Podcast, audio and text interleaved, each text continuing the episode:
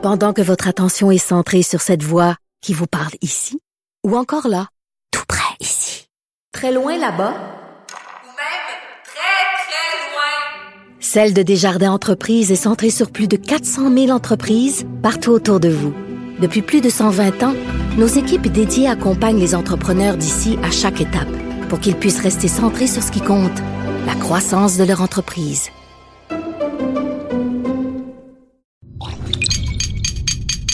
Cube Radio. Il connaît tous les dessous de la politique. L'économie, la santé, le transport. Antoine Robitaille. Là-haut sur la colline. Cube Radio. Bon lundi à tous. Aujourd'hui, à la hausse sur la colline, ben, il y aura Sylvain Gaudreau qui se lance dans la course à la direction du Parti québécois. Donc, il veut succéder à Jean-François Lisée. Il a annoncé ça ce matin. On lui parle dans quelques instants. Ensuite, ben, il y a Dave Noël. Dave Noël qui est journaliste, euh, recherchiste et historien qui, euh, comme vous le savez, euh, à chaque lundi, nous livre ses chiffres de l'histoire qu'on pourrait appeler aussi Que s'est-il passé, Dave? Mais d'abord, mais d'abord, il y a en studio un vadrouilleur. Et si je t'emmène au fond de la forêt, tu verras mes jolis coins. Bonjour Alain Laforêt. Bonjour. C'est notre vadrouilleur du jour qui a passé la fin de semaine à Sherbrooke avec euh, les libéraux. Comment ça a été? Ben, C'était très agréable. Ben oui, conseil général. Moi, j'ai toujours aimé ça, les conseils généraux. Tout événement politique où il y a des militants, c'est toujours très intéressant. Exactement. Mais ils n'ont pas eu le temps de parler beaucoup. Toute l'attention était centrée sur euh, le nouveau membre euh, ou le nouveau dans la course à la direction, c'est-à-dire Ben, Alexandre je pense que c'était voulu euh, Oui. de donner de l'espace justement aux deux candidats, puis il risque d'y en avoir d'autres qui pourraient arriver, qui sait, d'ici la fin des mises en candidature. Ça serait qui le troisième homme? Ben, je sais pas, Gaëtan Barrette a dit en fin de semaine qu'il se faisait encore courtiser. Ah ben, On le surfeur entend toujours sa vague. Mais comme il dit, euh, j'ai déjà répondu à cette question. Mais il y avait un sourire en coin en disant ben. qu'il se faisait encore euh, courtiser. Eh tu sais ben, que le eh ben. système va être spécial hein, cette année. Ben c'est ça. Je suis content parce que tu vas nous expliquer ça. C'est un, système pas possible. En tout cas, moi, j'ai de la misère à comprendre. Moi, je trouve ça Charles. Le Cavalier qui a déjà essayé ici à la hausse sur la colline de nous l'expliquer. Je suis content que tu reprennes ça puis que Ah. tu nous clarifies ça, mon cher Alain. Tu me donneras la note après. Oui. C'est un système préférentiel. Ah. Système préférentiel, c'est un peu comme il se passe en France. Un membre, un vote, deux tours maximum. OK. Vous choisissez votre premier choix, votre deuxième choix pour l'instant, votre troisième choix s'il y en a un autre, votre quatrième choix si jamais ça arrive. C'est comme au Parti québécois, mais vous, aux États-Unis, vous en choisissez 10. Mais il, y aura- il peut y avoir deux tours de scrutin maximum, 50% plus un pour élire le prochain chef, le 15e chef du Parti libéral. 375 000 points disponibles. Et c'est là que ça devient intéressant. Il y a 375 000 points. De disponibles OK. Au total. 2000 points par circonscription pour les 26 ans et plus. Ça fait 250 000 points. Parfait. Il y a une répartition par pourcentage qui va se faire par la suite pour les points obtenus. Donc, une circonscription, on peut penser à Huntingdon qui a 1000 membres, a le même poids qu'une circonscription du Bas-Saint-Laurent où il y a 80 membres. Vous avez 2000 points par circonscription. Donc, le Ça, ça poids, favorise les régions. ça favorise les Puis Il y a les jeunes, hein, je pense, qui sont favorisés. ça, les jeunes, c'est extraordinaire. 125 000 points pour les jeunes de moins de 25 ans et la répartition du vote se fait au national. Donc, c'est pas, tu peux pas, c'est-à-dire envoyer plus de jeunes dans une circonscription. Ça, ça fonctionnera pas. C'est vraiment national. Ils, ils détiennent un tiers du vote.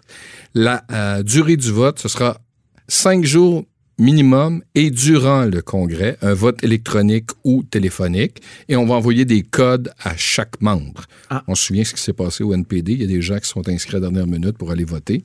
Moi, je me souviens de la DQ. La DQ aussi. Ou Omar Bongo. Omar Bongo. hein. Omar Bongo. Ça venait pas d'Infoman, ça? Oui, Omar oui, Bongo, absolument. hein. Et, euh, et pour obtenir le droit de vote, il faudra être membre au minimum 20 jours avant le début du scrutin. Ah, OK. Là, donc, on parle de cinq jours, ça pourrait être dix jours. Là, c'est toute une mécanique qui est, à- qui, qui- qui est à installer de la part euh, du Parti libéral, justement, pour faire en sorte d'arriver à.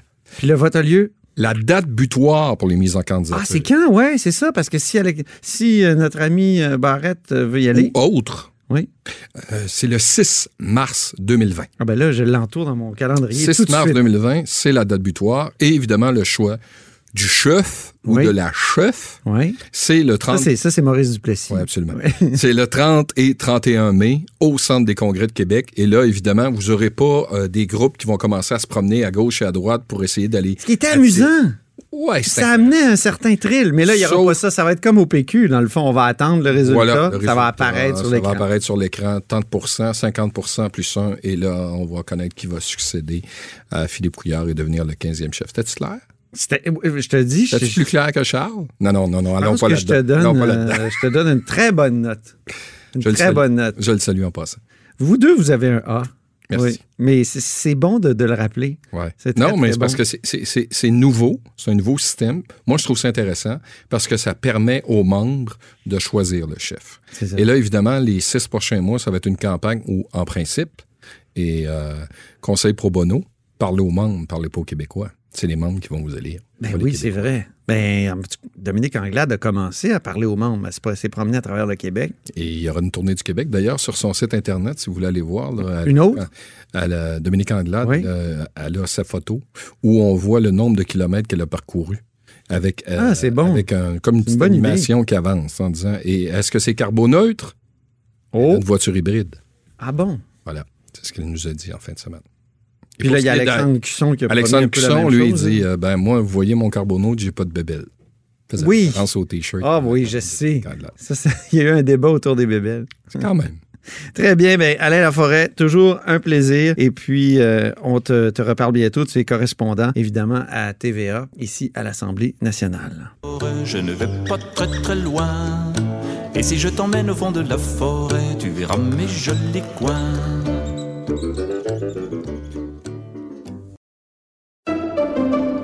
Pendant que votre attention est centrée sur vos urgences du matin, vos réunions d'affaires du midi, votre retour à la maison ou votre emploi du soir, celle de Desjardins Entreprises est centrée sur plus de 400 000 entreprises à toute heure du jour. Grâce à notre connaissance des secteurs d'activité et à notre accompagnement spécialisé, nous aidons les entrepreneurs à relever chaque défi pour qu'ils puissent rester centrés sur ce qui compte, le développement de leur entreprise.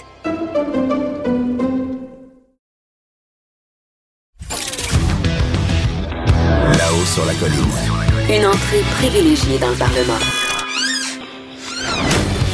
Cube Radio. Au bout du fil, il y a Sylvain Gaudreau. Bonjour.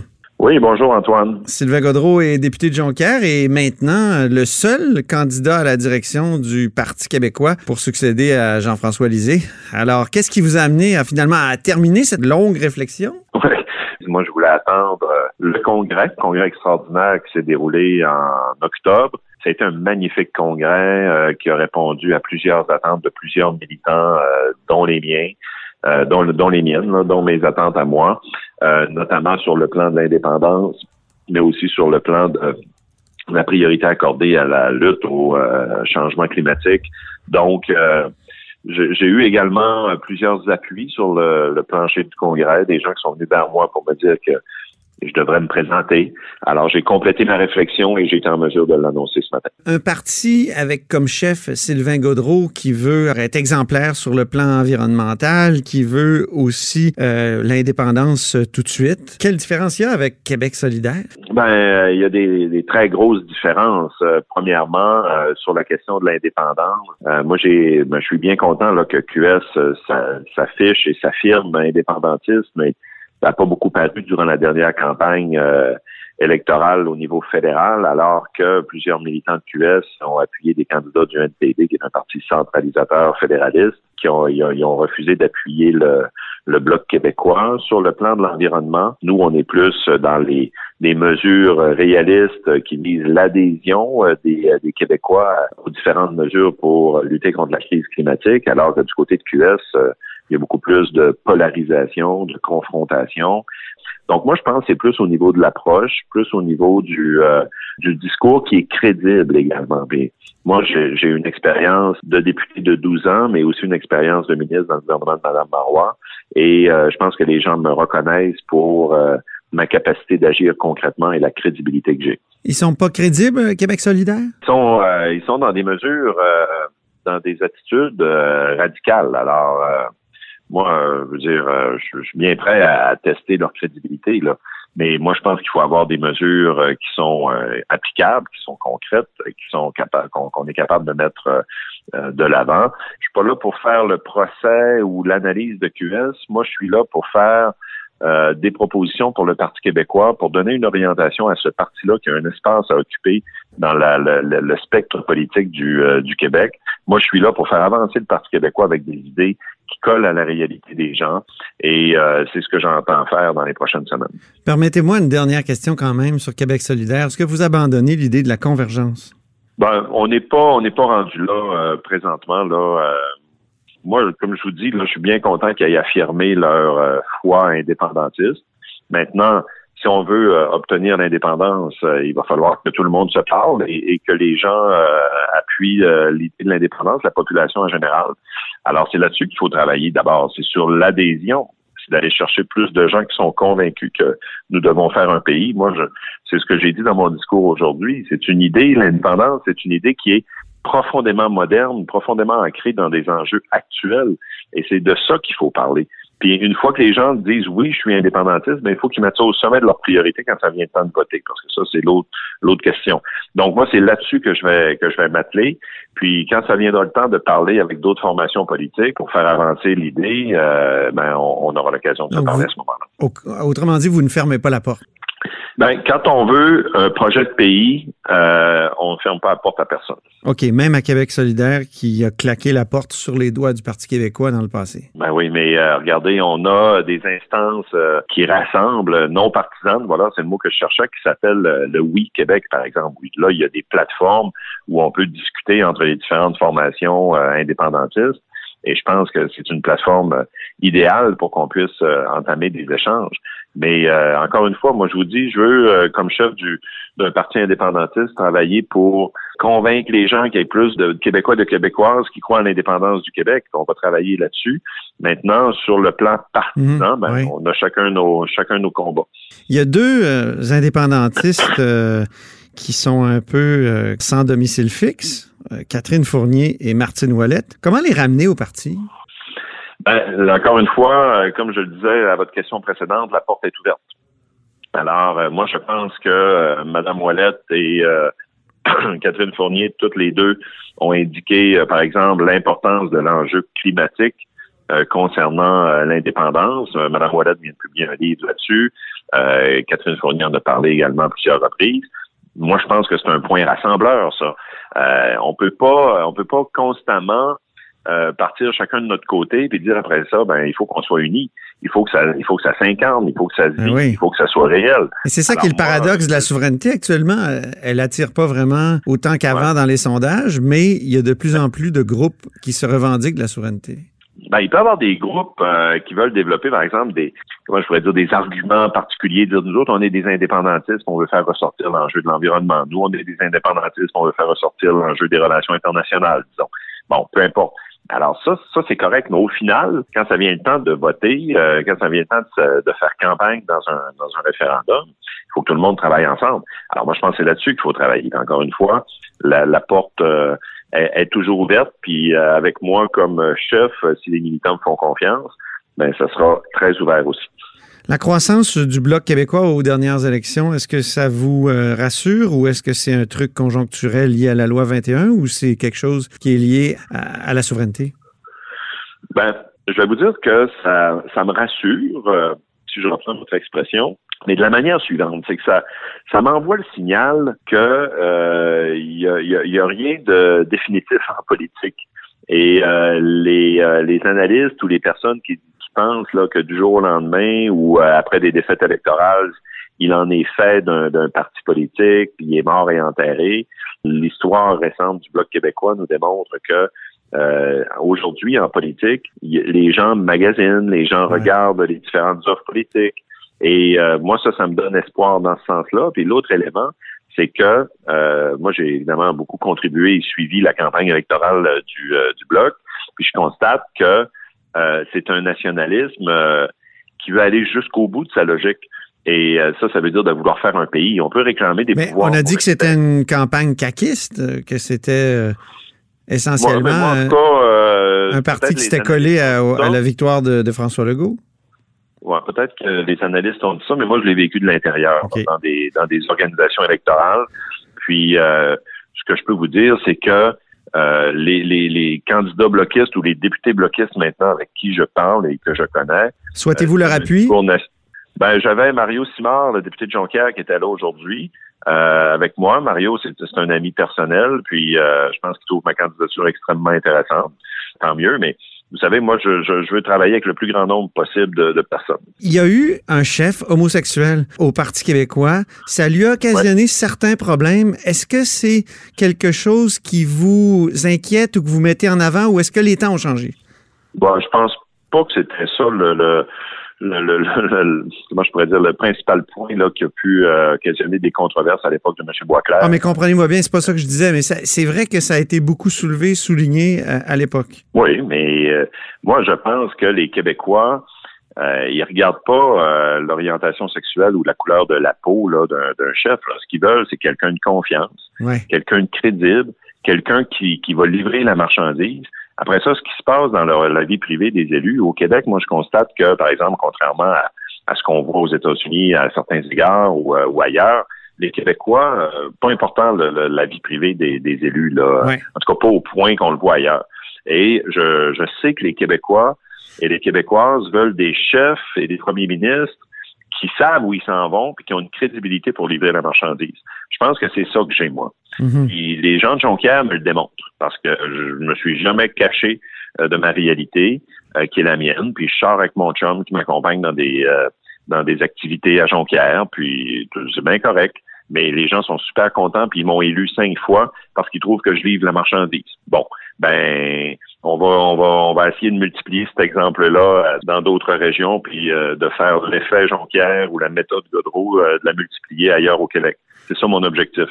Puis euh, pour ce qui est de ma vie privée puis de, de- de mon orientation sexuelle, ben je pense que les gens là aujourd'hui là ils, ils regardent pas ça. Mais La question de la couleur de la peau de Dominique Anglade a ressurgi en fin de semaine. Certains chroniqueurs ont dit là, que les gens des régions au Parti libéral craignaient que ça ça soit pas populaire, que- qu'elles ne réussissent pas à aller chercher l'appui populaire. Qu'est-ce que vous avez pensé de, de cette... euh, C'est complètement, Cette analyse? c'est complètement ridicule. C'est comme, je suis pas d'accord avec cette analyse-là du tout. Ça n'a rien à voir. Bien. Souhaitez-vous une course ou un couronnement? Je- J'ai pas de contrôle là-dessus. Je, je- je trouve ça drôle. Vous êtes plusieurs à me poser la question. Non, mais vous devez avoir Puis, une euh, préférence. moi, je suis dans.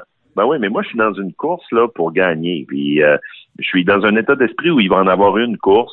Puis, il va avoir des beaux débats d'idées avec d'autres candidats. On va faire avancer le parti.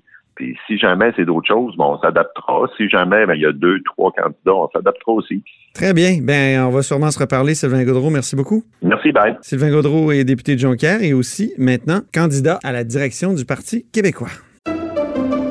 Pendant que votre attention est centrée sur vos urgences du matin, vos réunions d'affaires du midi, votre retour à la maison ou votre emploi du soir, celle de Desjardins Entreprises est centrée sur plus de 400 000 entreprises à toute heure du jour. Grâce à notre connaissance des secteurs d'activité et à notre accompagnement spécialisé, nous aidons les entrepreneurs à relever chaque défi pour qu'ils puissent rester centrés sur ce qui compte, le développement de leur entreprise.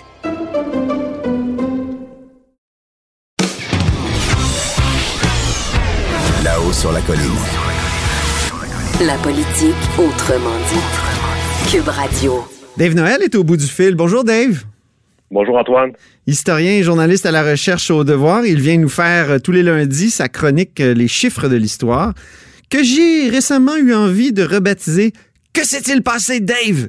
Commençons par le premier de nos trois anniversaires. Alors, il y a 325 ans, le 24 novembre 1694. Que s'est-il passé, Oui, donc- Dave?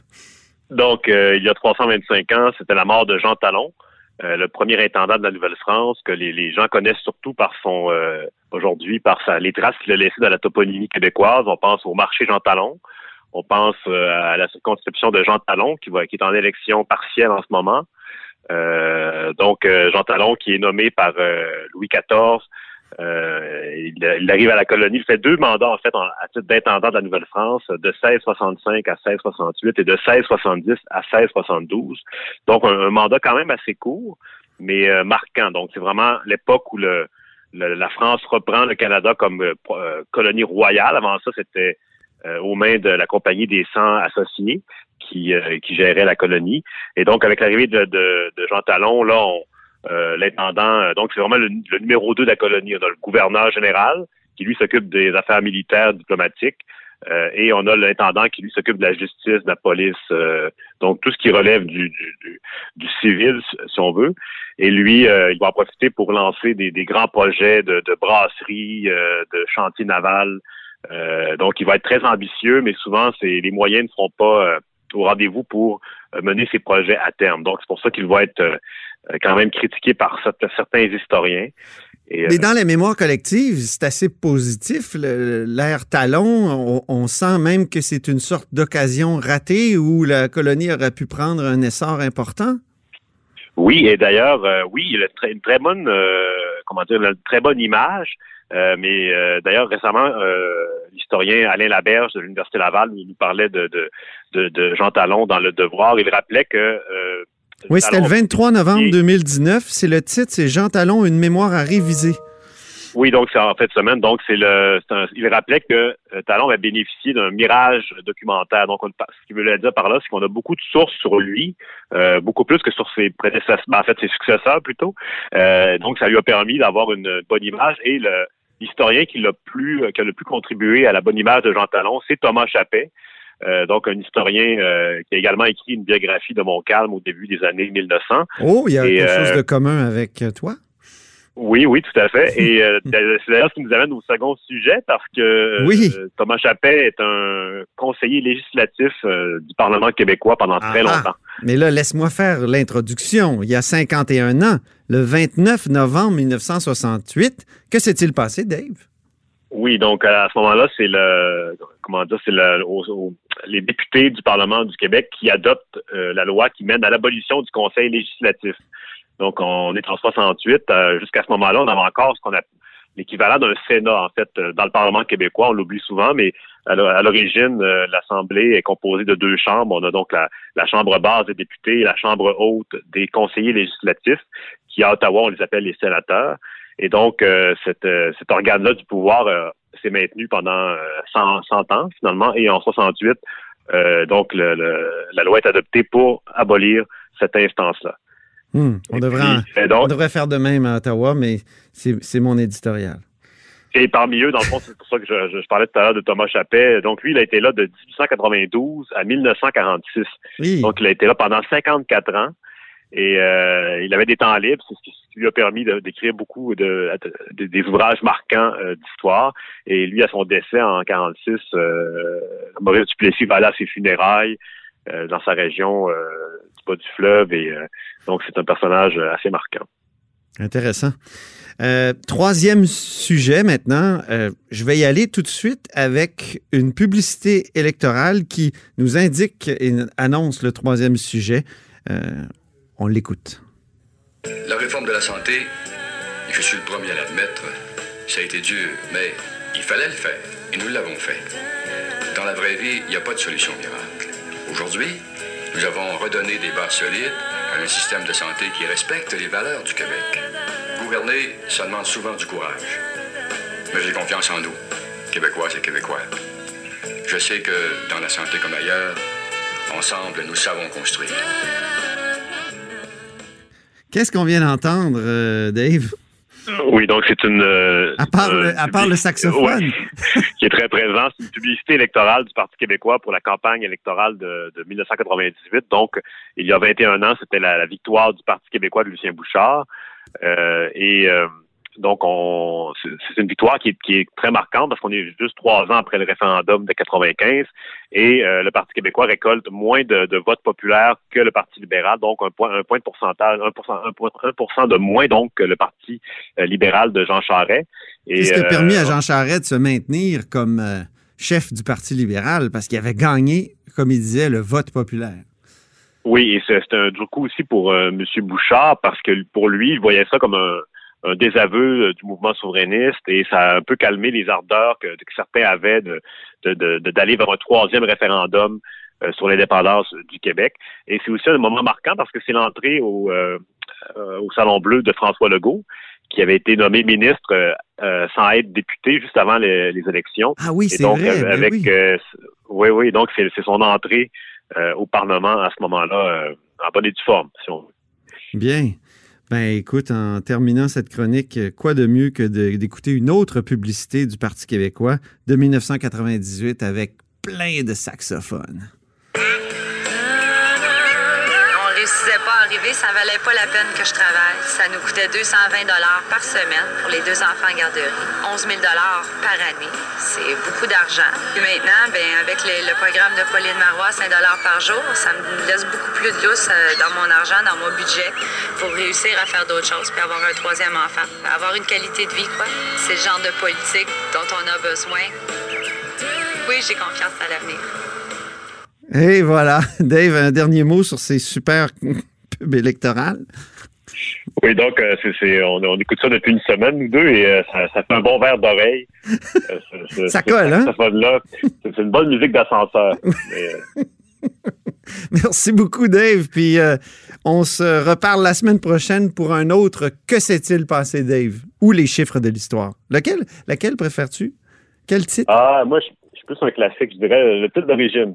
Ok. Mais C'est libre à toi. On peut alterner, ça me va très bien. Merci beaucoup. Merci, Dave Noël, donc journaliste recherchiste euh, au devoir. Cette émission est maintenant disponible en podcast. Rendez-vous dans la section balado de l'application ou du site cube.radio pour une écoute sur mesure en tout temps. Cube Radio, autrement dit. Et maintenant, autrement écouté.